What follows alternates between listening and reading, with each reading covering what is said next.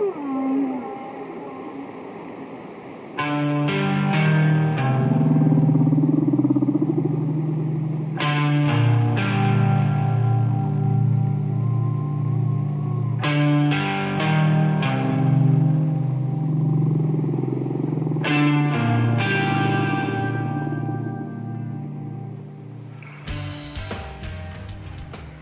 Sejam bem-vindos a mais um episódio de Baleias Voantes Podcast, o único que te leva de Marte a Sirius. Eu sou o Ed e eu sou o Bruno. E neste episódio, nessa data do dia 22 de março, a gente está comemorando 40 anos de um fucking álbum chamado The Number of the Beast do Iron Maiden. E é aqui, nesse episódio, que você vai ouvir falar tudo, mas tudo sobre essa obra de arte.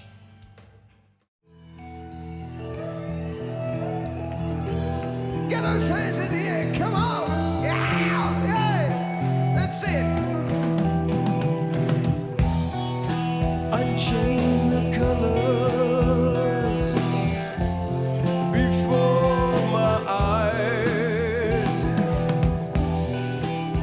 The Number of the Beast é o terceiro álbum de estúdio da banda de heavy metal Iron Maiden, lançado em março de 82 pela EMI Capitol Records. Marcou a estreia do vocalista que conhecemos atualmente, o Bruce Dickinson, que entrou para o lugar de Paul Diano e foi o último álbum com o baterista Clive Burr. E vou falar para você, a entrada do Bruce nesse exato álbum mudou totalmente o rumo do Iron Maiden. Sem sombra de dúvidas, cara. A Iron não seria o que é hoje sem o Bruce. Exato. a voz é marcante Claro, pra caramba. tem muita gente que vai detonar o que eu tô falando, mas o Bruce é muito melhor do que o Paul. Inclusive, o, em uma das entrevistas, o Steve Harris falou que a voz do Paul não se encaixaria nos riffs das músicas desse álbum.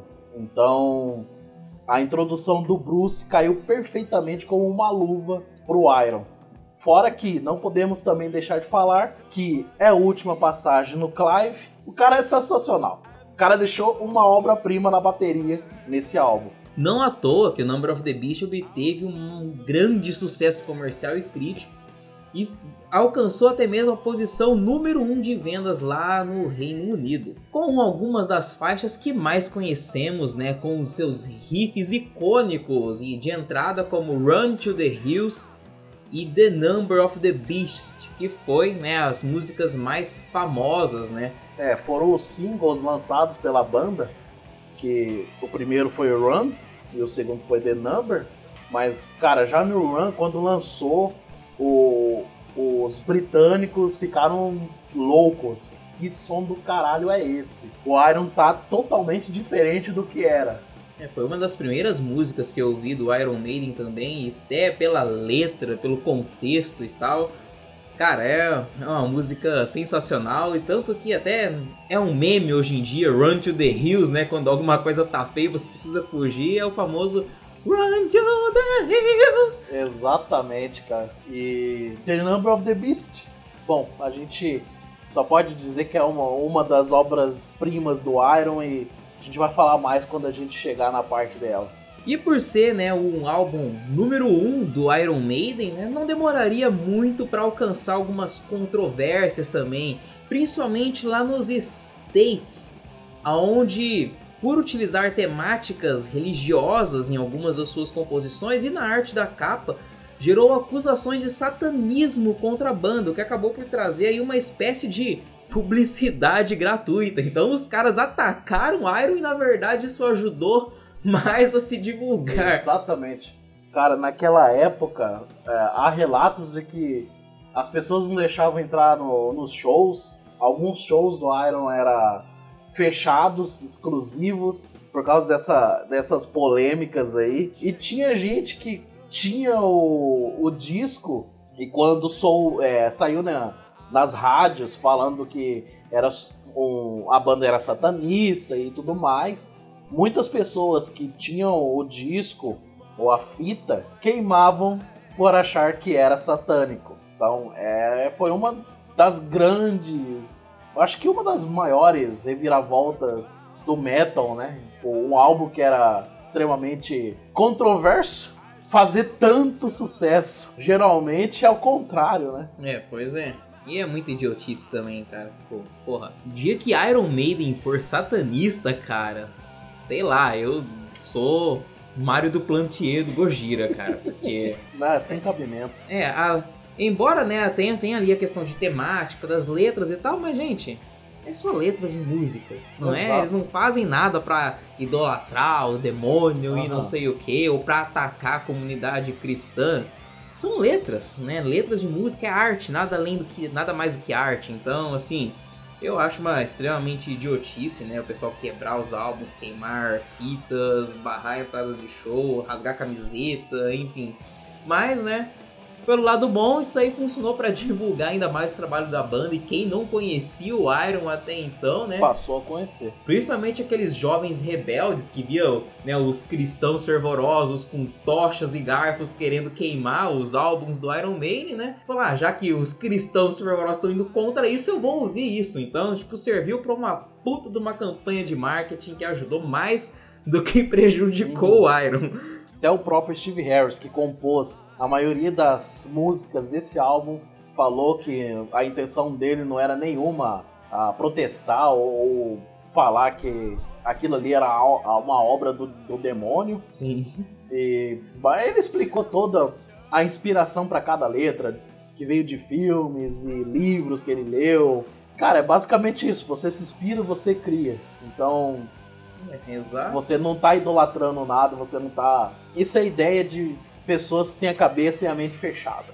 É, ideias de fanáticos, né? Então vamos falar um pouco da, da grandiosa capa desse álbum, que foi feita e pintada por Derek Riggs, ele que fazia as artes das capas do Iron na década de 80 e 90. O The Number of the Beast foi mais foi foi um plágio entre aspas a arte foi parodiada pela banda de crossover Trash Stormtrooper of Death para a capa do seu álbum de 99 intitulado Bigger Than the Devil e foi mesclada também com uma camiseta da marca Streetwear Diamond Supply Co. É, Gene Simmons, um dos fundadores do Kiss e baixista da banda, falou que o encarte era mais era nada mais do que grosso pesado. E, uma, e um comentário interessante acerca da artwork do, do álbum é que a arte original de 82 inclui o céu azul do fundo, mas isso foi um erro das impressoras da capa, que foi corrigido para preto nela quando o álbum foi remasterizado para o CD lá em 98.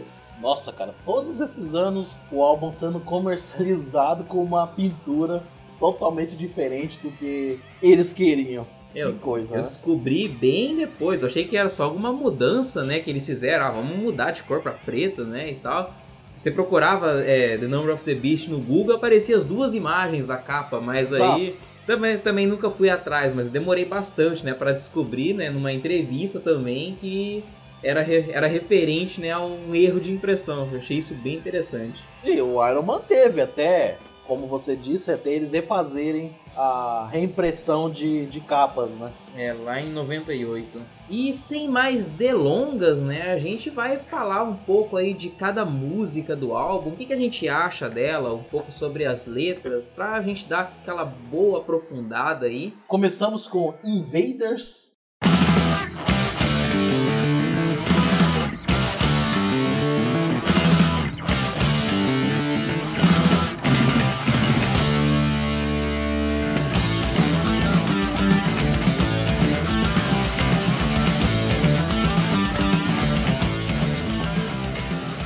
composta por Steve Harris. Ela tem uma duração de 3 minutos e 22. E cara, ela é basicamente, na minha opinião, uma passagem de bastão. Por isso que ela, ela se destoa totalmente do álbum. Ela hum. tem a pegada mais. Como que eu posso dizer? Ela tem a pegada mais do primeiro e do segundo álbum, do Iron Man e do The Killers. Sim. Por isso que ela, é, é, ela se destoa mais das outras das outras músicas. Ela é a passagem de bastão do Paul Diano pro Bruce Dixon. Então, se você pegar essa música como uma obra solo e você colocar no meio da, das outras músicas dos, do, dos dois primeiros álbuns, você vai ver, não vai notar muita diferença, porque para mim, na minha opinião, é uma passagem. A gente está entrando em um novo caminho. Daqui sairá o Iron mais forte e mais brutal que vocês ouvirão. Pra mim, Invaders é esse. A gente está invadindo essa porra. Top, top. E claro, a música não fala sobre isso, né? Mas a letra fala um pouco sobre o que é Ed. A letra de Invaders é uma das. Cara, na verdade, me difícil falar uma das melhores letras, porque todas as letras, né? Todas as composições aí do Não, cara é- Harry são o é o muito Deus. boas, né? O cara tem a mão, mão de ouro. Aham. Mas a letra do Invaders fala basicamente sobre as invasões vikings na Grã-Bretanha, né? Tem até um trecho aqui bem interessante sobre a letra, que é Coloquem fogo nos campos, alertem os outros homens do interior. É preciso avisar que não há homens o suficiente aqui para resistir. Os vikings são muitos, muito poderosos para nós sozinhos os enfrentarmos. Nós precisamos de reforço, não podemos lutar esta batalha sozinhos. Cara, é poético. O cara é um gênio da composição e a letra, ela é sensacional, cara. Pri- Principalmente toda com toda como você falou, né? Aquela questão de invadir e tal, é o Bruce chegando aí como um viking poderoso, pronto pra acabar com tudo. E funciona muito bem como um ál- uma música de introdução do álbum. Embora eu né, devo admitir que eu não sou muito fã da música em si, apesar de gostar muito da letra dela, mas por ela ter essa pegada muito diferente, né? Ela tem ali uma escaladinha muito chatinha que eu não sou muito fã de ouvir, mas a música em si também é faz aí uma boa abertura do álbum, embora eu preferia que fosse outra. Eu jogaria, por exemplo, obviamente Run to the Hills, que é a minha favorita do álbum, mas isso é um assunto para depois. E seguindo aqui pelas faixas do álbum, nós vamos para uma das minhas músicas favoritas do Iron Maiden, Children of the Damned.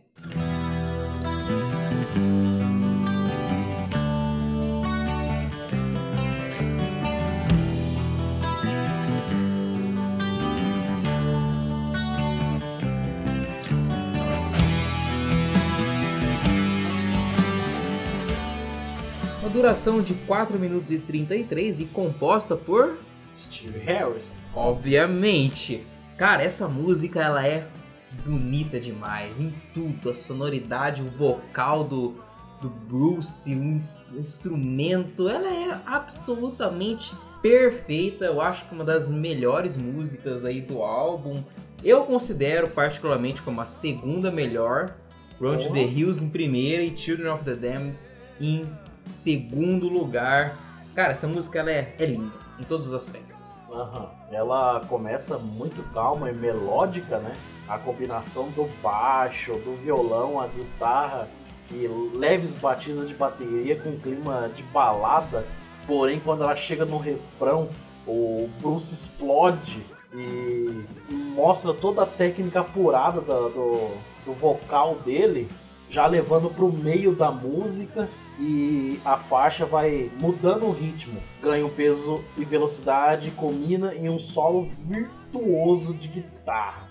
É simplesmente maravilhoso essa faixa do álbum, que inclusive o Steve se baseou em dois filmes, um de 60 que é o Village of the Damned e um de 64 que é o Children of the Damned, que a, a letra segue mais a, a pegada do segundo filme. Que ambos os filmes falam sobre seis, seis crianças que são estudadas para saberem se elas são realmente humanos ou alienígenas. Caramba. Aham, Eu aposto que você já viu os dois filmes. com certeza. Nossa! Obviamente. Nossa! Nordinho tarado por filme. Mas realmente, e agora, né, vamos pegar aqui, olha esse trecho dessa letra. Agora ele queima as mãos e começa a rir. Ele sorri enquanto as chamas consomem sua carne, derretendo sua face, gritando de dor. arrancando a pele de seus olhos. Olhe ele morrer conforme o planejado. Ele é o pó da terra, o que nós sabíamos. Cara, que letra! Que foda. Que letra incrível! Você consegue vislumbrar tudo pelas letras do Steve Harris. Cara, é um, um gênio. E essa música aqui, pra mim, ela é mais que perfeita, principalmente por essa pegada mais leve, mas aí você vê o Bruce soltando a voz mesmo pra valer. Obviamente, não em, como em outras músicas futuras aí, mas assim, para um início, né, dele no Iron Maiden, no Iron, nossa, para o início dele no Iron Maiden, para mim essa música é avassaladora. Falou tudo. Concordo plenamente. Errado. Seguindo aqui pra terceira faixa do álbum, a gente tem The Prisoner.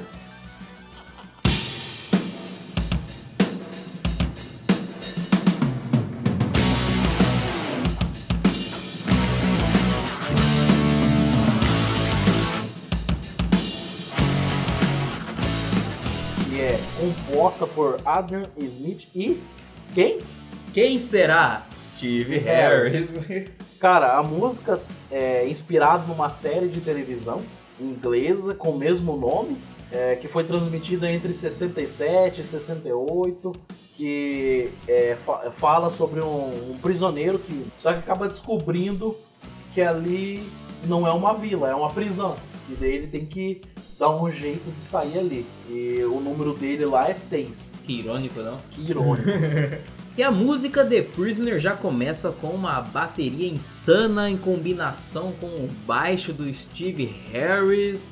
Uma bateria assim fantástica, digna de um último trabalho aí mesmo.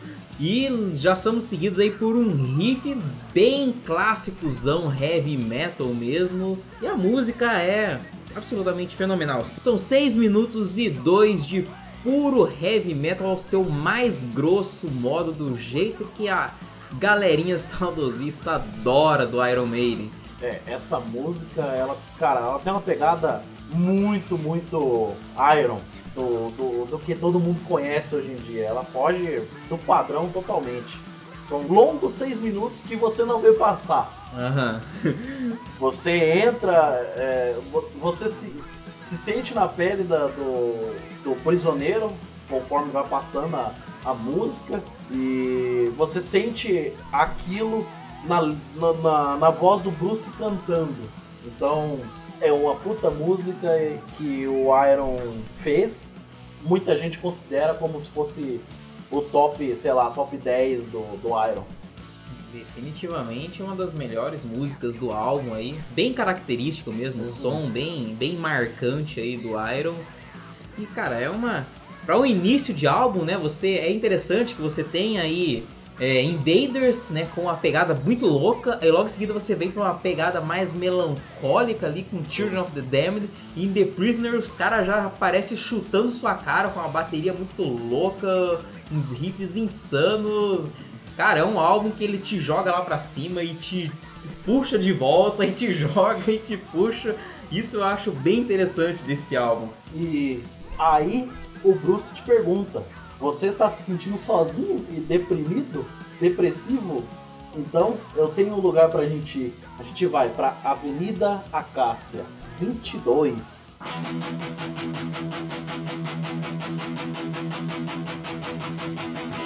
If you're feeling down, depressed and lonely,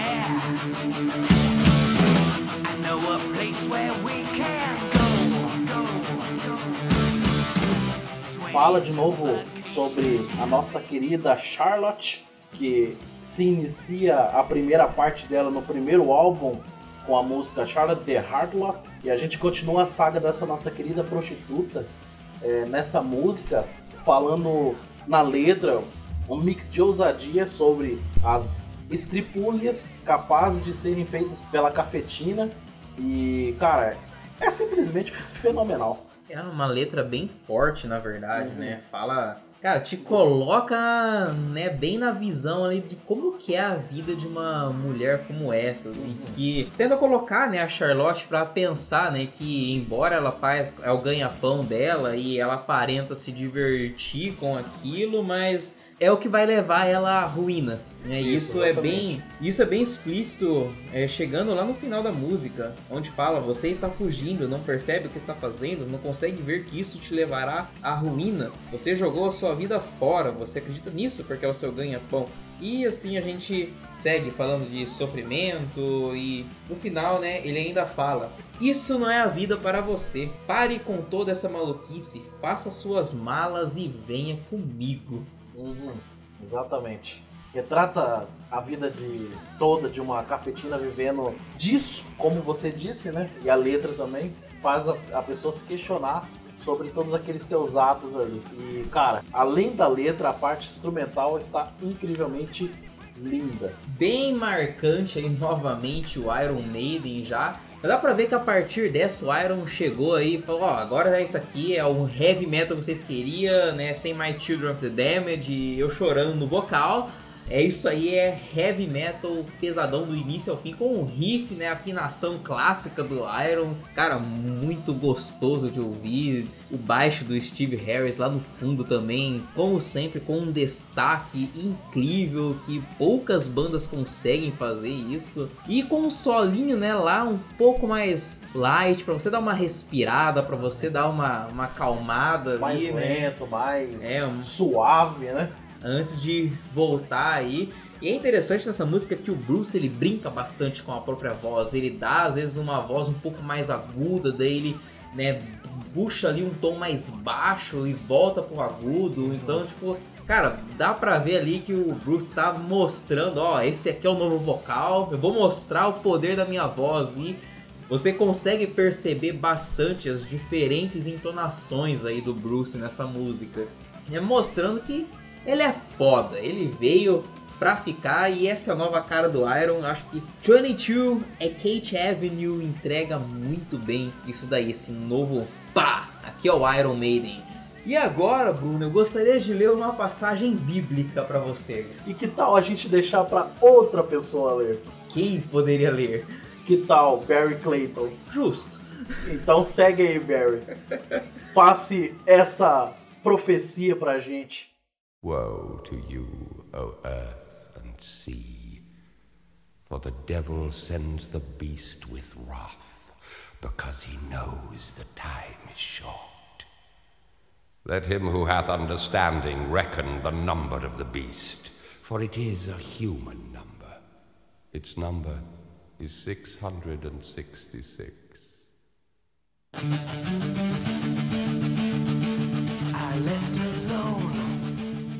Seguindo aqui então, a gente vem com The Number of the Beasts, do segundo lado do disco. É, essa música, como nosso querido Barry Clinton falou, é uma profecia. Uma profecia. E Steve Harris compôs ela após assistir um filme e ter pesadelos com ele. E qual foi o filme? Te conto. Profecia 2, de 78, que conta a história do anticristo na sua adolescência, que é basicamente o que a música remete nessa letra.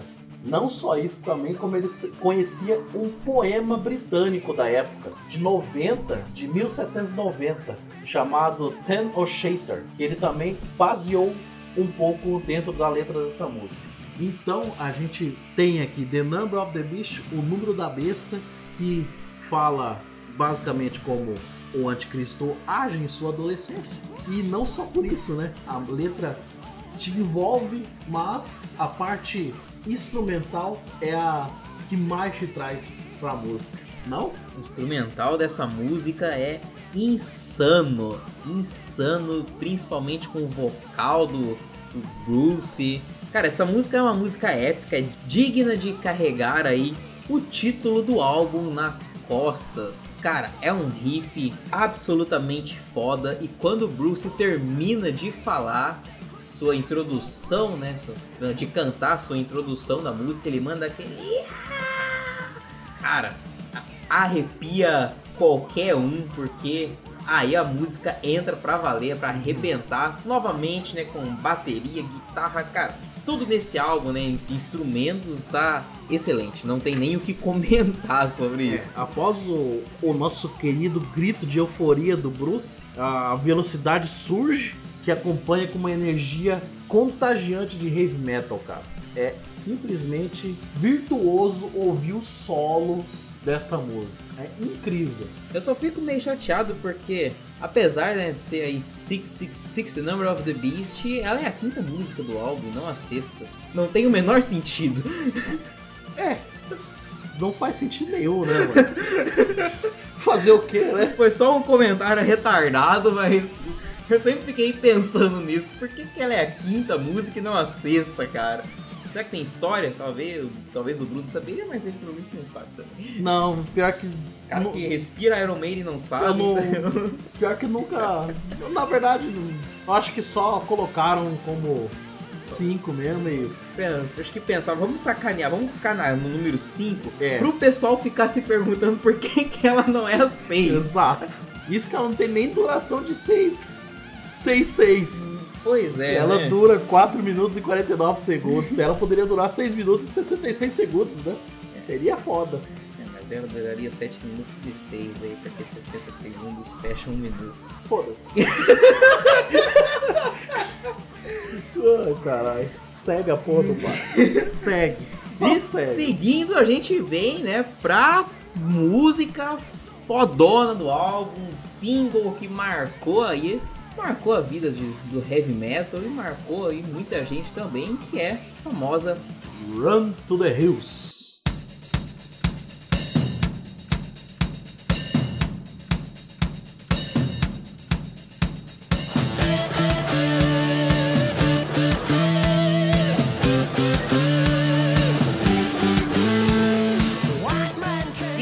To the Hills nós temos aí a famosa introdução com a bateria ali muito bem sincronizada com o seu solo icônico, um dos solos, acho que é uma das, das introduções mais conhecidas aí do Iron Maiden, sem sombra de dúvidas. Quem não conhece essa música, se tu perguntar pra uma criancinha de 3 anos, que música é essa? Run to the Hills! E todo mundo conhece essa introdução, cara.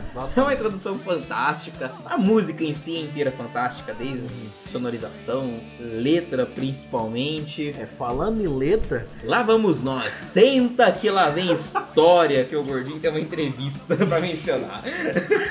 Pior que dessa vez não. Só vou falar um pouco da, do contexto histórico da. Um pouco mesmo, porque eu não sei bem pouco, mas eu sei o que se baseou Steve Harris de novo pra fazer essa obra de arte. Steve Harris é um gênio, a gente vai falar isso em todas as músicas aqui. Cara, a letra basicamente ela se retrata a batalha pelo avanço territorial americano em rumo ao oeste entre os indígenas e os homens brancos. Que até um dos trechos do, da música fala o seguinte: O homem branco veio pelo mar, nos trouxe dor e miséria. Matou nossas tribos, matou nossas crenças, levaram nossa caça para a sua própria necessidade. Já pelo lado da visão do homem branco, é dito o seguinte: cavalgando por nuvens de poeira e desertos áridos, galopando bravamente pelas planícies, perseguindo os peles vermelhas de volta em seus buracos, combatendo-os em seu próprio jogo. Assassine pela liberdade, uma apunhalada nas costas, mulheres, crianças e covardes atacam. Que letra foda. Retrata basicamente tudo o que aconteceu no oeste americano. É interessante que ele coloca as duas visões, né? Uhum. E é triste, né? Uma letra bem triste, na verdade, porque né, para quem conhece aí história e contexto do Velho Oeste aí, sabe que na verdade, né, os indígenas foram dizimados pelos brancos, né? Quase extintos Aham. do território americano. Então, tipo assim, o pessoal vivia em paz, né? Até que chegou os caras só porque não seguiu seu estilo de vida, suas crenças eram vistos como selvagens e por isso eram caçados. E essa letra aí traz bem né, o significado daquilo, né? Run to the hills, run for your lives. Então, Steve Harris aí, um verdadeiro poeta, coloca aí muito bem a gente, pra gente ver de perto, né? É mais uma das letras que a gente consegue enxergar e presenciar o que acontece no calor do momento, trazendo aí a genialidade do poeta Steve Harris aí para uma das canções mais icônicas do Iron Maiden e mais icônicas também desse álbum E logo em seguida, depois de Run to the Hills, uma obra-prima, a gente tem Gangland.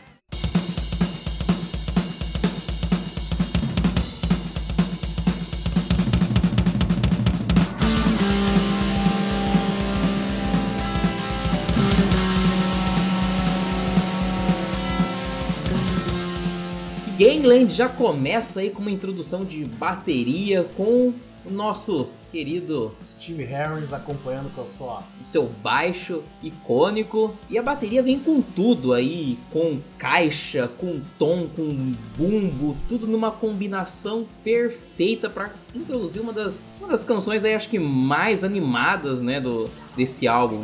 ou não, Ou não? ou não. Ou A, não. a letra não retrata muito bem isso. É, eu tô falando só de sonoridade Ah, tá. só.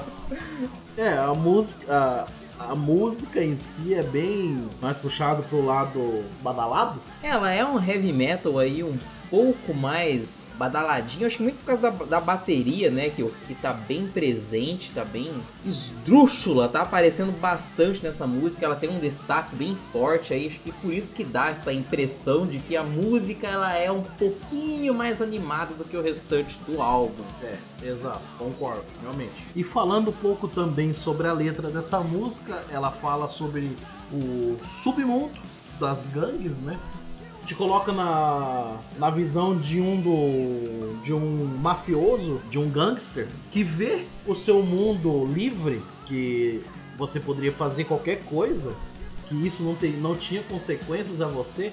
Ele vê esse mundo bom para ele sendo passado para trás e em tempos ruins começarem. E ele se pergunta: e agora? Mais quanto tempo eu ainda continuaria vivo? Então, remete muito bem a letra dessa música como é a vida de um gangster que passa do seu auge à sua decadência, como aconteceu nos Estados Unidos. né? É, exatamente, remete bem àquele cenário lá, seria anos 30, se eu não me engano, né? Onde as gangues tomavam conta, principalmente São Francisco, Chicago, principalmente Chicago tinha um, um grande peso aí, né, das gangues dominando ru- das, as ruas, mas que acabou sendo massacrado aí, né, e com razão, com razão, que eram basicamente sim uma terra onde as gangues, né, mandavam, aquilo lá era regra, e até mesmo a polícia, né, tinha medo de enfrentar as gangues que eram muito mais bem preparadas, falando aí de questão bélica, né, no caso.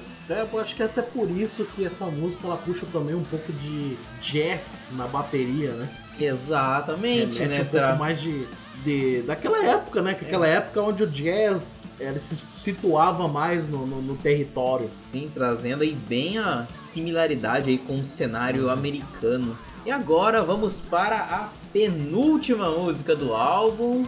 Penúltima não, antepenúltima, que penúltima oficialmente é Eclipse Total. Só que ela não entrou no disco de 82. Pau no cu da gravadora. Pau no cu da gravadora. Ela foi colocado no CD lançado em 95, que a gente já falou também que é o mesmo que a capa original veio, os tons pretos. Meio corrigida.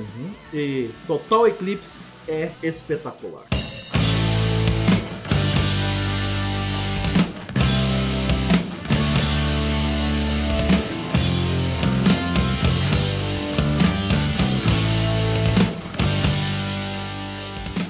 Total Eclipse, ela tem uma pegada bem diferente das outras músicas aí do álbum, né?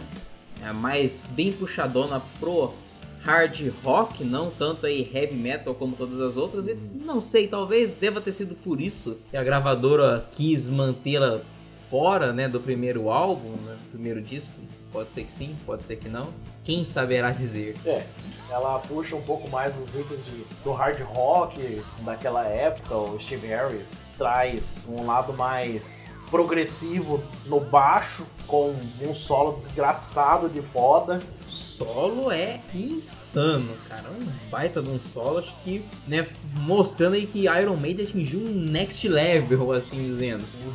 E falando um pouco da letra, é basicamente ele fala como a natureza se vinga do ser humano anos, anos depois dele, da gente, no caso, acabar com, com tudo, né? A gente acaba com os recursos da Terra, mas a mãe natureza sempre. Revida É, sempre vai mostrar de quem é realmente essa, essa porra toda aqui. Aham. E até é considerada uma das canções mais underrated, assim dizendo, do Iron Maiden, justamente por não ter muita relevância. Se você ir lá no Spotify, por exemplo, procurar, né, o álbum Number of the Beast 2015 Remaster lá, você vai ver que ela não está lá. Uhum. E também não tá nem a, a solta no Spotify, né? Pra você encontrar ela, tem que E atrás da versão de CD de 95, lá você encontra a Total Eclipse, o xodózinho do Steve Harris que não entrou no álbum. Boa sorte tentar encontrar. e agora a gente vai para um grande finale e o Iron Maiden mostrando para o mundo como que se encerra um álbum. E obviamente estamos falando de Hello, Be the- Thy- Nossa, foda-se essa porra. essa- é a última música, cara. Hallowed Be Thy Name.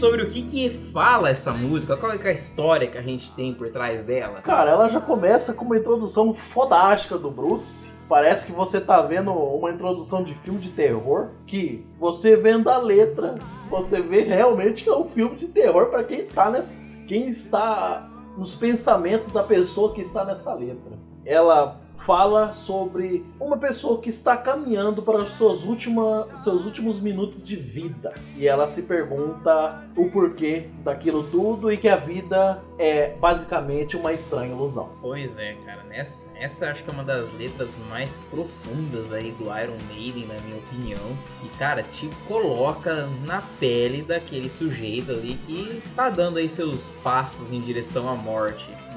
É uma letra que E a letra dessa música inspirou uma das maiores obras literárias e um dos maiores filmes de todos os tempos, aclamado pelas críticas e também ganhador de Oscar, A Espera de Milagre.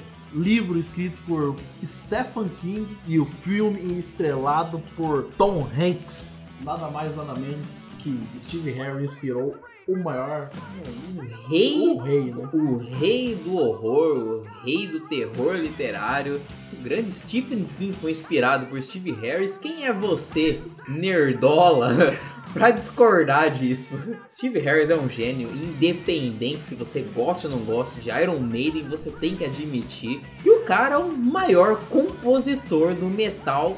Isso não tem quem, quem conteste essa informação. Não tem. Não tem mesmo, porque a gente até vê pelo próximo álbum dele, puta que pariu, né? O próximo álbum do Iron não tem nem o que falar, né? O cara compôs uma obra-prima do metal. É, Brave New World, mas Brave New World saiu anos depois. tá bom, tá bom, tá bom. É... Bom, Hello Be Thy Name é foda. Eu não sei. É, não, não tem nem o que falar dessa música. Não Essa tem nem o que falar é- dessa música. Ela é perfeita, são sete minutos aí de canção que é, cara, é o auge. Eu acho que aí, nesse ponto, Bruce encerra com chave de ouro esse álbum e é aí que ele tranca a porta e joga a chave fora e fala aqui eu vou ficar e Uhum. ninguém vai tomar o meu lugar como vocalista da, da maior banda de heavy metal que já passou por esse mundo. Então, Então, que, foi, que foi trocada, inclusive, anos depois. Mas é, isso é, é- A gente conta em outra É, a história. gente conta, né, numa, num episódio, né, pra você ver né, que algumas escolhas são burras. Exato. A gente sempre tem escolhas ruins na vida e felizmente teve uma e se arrependeu. E ainda bem que se arrependeu. É, ainda bem, né? Bem, não tem nem o que falar da última música do The Number of the Beast, acho que é 10 10 pra encerrar o álbum aí. Esse álbum é 10 10 mesmo. Não à toa, né? Uma das maiores obras-primas consideradas aí por grandes revistas do metal e etc. né, ganhando aí prêmios, vendendo milhões e milhões. É ainda até hoje o álbum de maior sucesso do Iron, o que mais vendeu. Que obra. Que obra. Não é álbum não, não é uma obra É prima. uma essa porra. obra-prima. Pois é. Só não é maior que. Brave New World. Esqueci a porra do nome. Você ver. Só, só se, não é. se o álbum é- fosse realmente bom, você saberia o nome. Só não é maior que Power Slave que viria alguns. um, um tempinho depois. Ouça-me rir, gordinho. Ouça-me rir. Você, nerdola, que nos acompanha aqui, deixa lá nos comentários do Instagram se você quer ver um X1 da discussão de qual é o melhor álbum definitivo do Iron Maiden, né? É Power, Não. Power Slave. Brave New World. Power Slave. Brave New World. A gente não tem o que falar dessa música, realmente. É uma música perfeita, tanto instrumentalmente como liricamente. É tão perfeita que falta palavras pra você falar dela. Exato, exato. Acho que de- quando ele atingiu, o Steve Harris atingiu o, atingiu o ápice, atingiu os, o 100% quando ele fez essa música, me- da, na mente dele. Ele atingiu 100%. Assim como Steve Harris quando canta essa música. E estamos aqui comemorando Mas quem canta é o Bruce. Ô caralho. Nossa! Então vai entrar no episódio, cara. Eu ia falar que Steve Harris canta a música de novo. Ah, tomar no cu. Encerra essa merda. Fica aí um pouco mais com Hallow Be The Name. E a gente vai indo por aqui. Sigam a gente nas redes sociais. Temos novidades em breve. Vocês verão. Vocês verão, Vocês verão. vocês verão E- essas novidades. Qualquer sugestão ou canelada desse episódio. E falando em caneladas, né? Nosso público finalmente mandou algumas caneladas nosso referente ao último episódio. Ouviu, último episódio musical no caso, né? Tal, ouviu, lembrou. E quais foram as, as caneladas que a gente deu? A primeira foi dizer que o Dio, fucking Dio, fundou o Black Sabbath. Gostaríamos que fosse verdade, né? É, gostaríamos, mas não foi, né? Quem fundou realmente foi o Ozzy, e daí ele saiu da banda, e daí o Dio foi chamado pra banda, fez participação ali, que fez um álbum, se eu não me engano, ou dois. Não vou lembrar agora, também não quero canelar de novo. e, e daí o Ozzy voltou e o Dio continuou com as bandas dele. E a outra canelada, qual que foi? Dizer que Guns N' Roses escreveu, né? É o autor de Knocking on Heaven's Door, que não é verdade. Não é verdade mesmo. Ainda bem, né? Porque Porque na versão original é muito melhor, né? Bob Dylan. De longe, mil vezes melhor. E a outra canelada foi falar que Nib é uma das músicas mais famosas do Paranoid. O cara inventou uma banda. Vive. Vai saber se essa porra É, com existe. certeza, mesmo. com certeza existe, né? É, com, certeza. existe. Deve ter uma banda chamada Paranoid, mas não é a, a autora de, de nível. Só deixando claro. Então essas foram as caneladas que nossos ouvintes apontaram aí. Muito obrigado pela correção. E, bem, esse foi o episódio aí celebrando os 40 anos de The Number of the Beast, uma obra-prima do, Do heavy metal. metal. Esperamos que vocês tenham chegado até Sirius aí conosco e vamos ficando Por aqui. Valeu!